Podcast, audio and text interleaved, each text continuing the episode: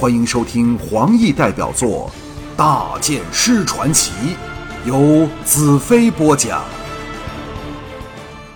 镇兵城外的黑叉军齐声欢叫，擂鼓和号角齐鸣。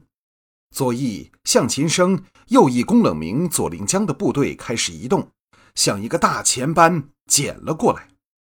只看这阵势，便知姚笛和他们早定了整个进击的策略。以先锋队钳制着我们，好让姚笛的幽冥军团先发制人，发动第一轮猛攻。蹄声轰天响起，两翼的黑叉人各出一队数千人的骑兵，往我们奔驰过来。我向田宗吩咐道：“通知龙腾他们立即撤退。”龙腾、卓连两人负责在右岸的城墙上虚张声势，由于没有受到任何威胁，要走便走，不会产生问题。田宗应命而去，墙上墙下箭手万箭齐发，黑叉骑兵虽举盾抵挡，仍倒下了不少人和马，退了回去。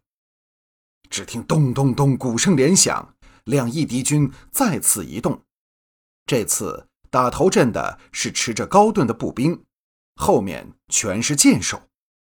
数排净土军前布下长长的盾牌阵，以掩盖己军继续撤退。我感到强大的力量在体内澎湃着，真想冲将出去杀他们一个落花流水，但当然不能那么做，想想罢了。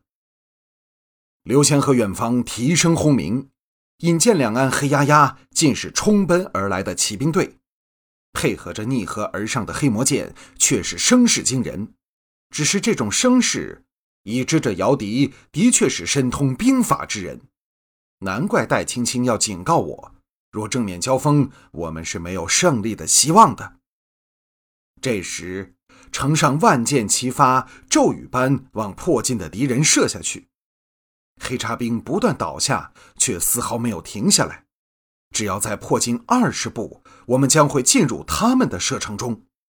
幸好，这时全军刚退入城里，只剩下殿后的盾牌队和我们这批领袖人物。我大喝道：“走！”个人调转马头，奔往城门。盾牌队也急步后退。这时，黑叉兵手持盾牌疾步赶来，不过已迟了一步。砰的一声，城门关闭，号角升起，众军依着多次操演的方式，迅速往南城门撤去。城外杀声震天。轰轰轰！垒木撞击城墙，发出可怕的声音。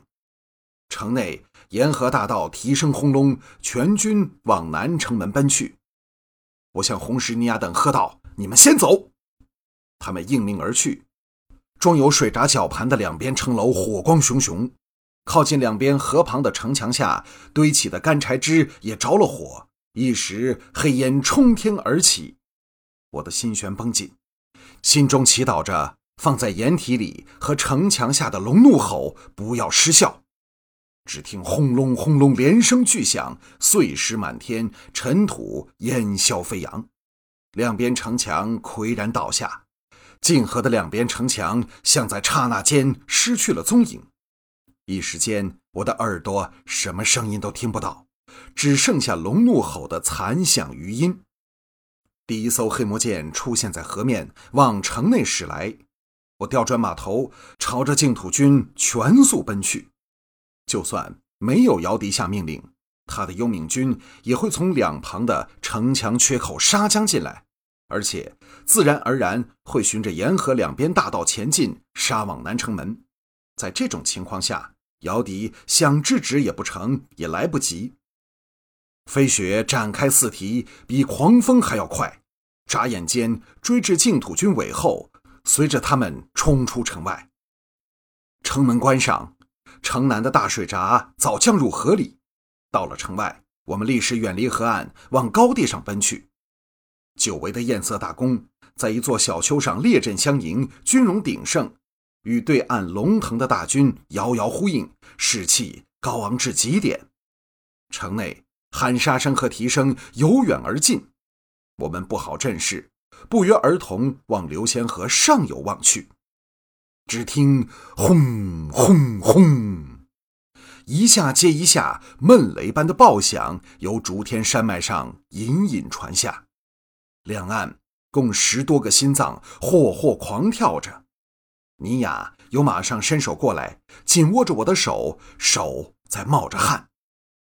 杀声越来越近，闷雷般声响继续传来。一艘黑魔剑由河上驶出城来，上面满是杀气腾腾的黑叉人，每个人佩戴的头盔狰狞可怖，头上有两只白色的角。终于见到姚笛的幽冥军，不过很快会见不到他们了。另一艘接着驶出来，这时才发觉船腹处伸出一排船里滑入河水，整齐有劲。难怪逆流而上仍可如此高速。希望他们待会儿仍可如此。先一艘黑魔剑靠往岸边，艳色大叫道：“来了！”众人一看下，都呆了起来。只见上游处涌来一个高达二十多尺、无边无际的巨浪，整条流仙河和两旁的绿岸像忽然消失了一般，全给那涌来的巨浪遮盖了。没有人预计竟是如此可怕的情形，目瞪口呆下，巨浪一个接一个的奔至眼前，带着由上游冲下来的断树残枝，风卷残云般狂奔而过。那趴到岸边的黑魔剑首当其冲，整艘船给浪峰抛了起来，又被卷入浪底，接着和另外一艘船撞在一块儿，两舰顿时四分五裂，接着什么都不见了，只有白浪滔天、奔腾翻滚的洪流。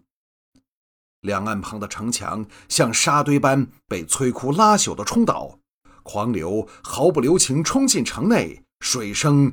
灌满整个天地。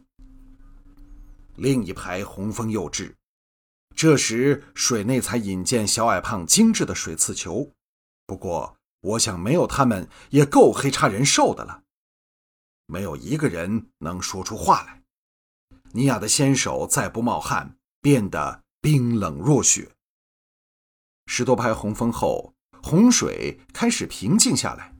我第一个清醒，下令道。是时候了，一排飞雪往流仙城奔去，号角声响起，那岸边的龙腾也挥军入城沿河杀去。我一马当先奔入城内，只见整条流仙河和沿岸大道干干净净，不但一艘船也没有，一个黑叉兵也见不到，连两岸旁的树木也全给冲断冲倒了。只有一棵只余下半截的粗树干上还镶着个水刺球，情景怪异无伦。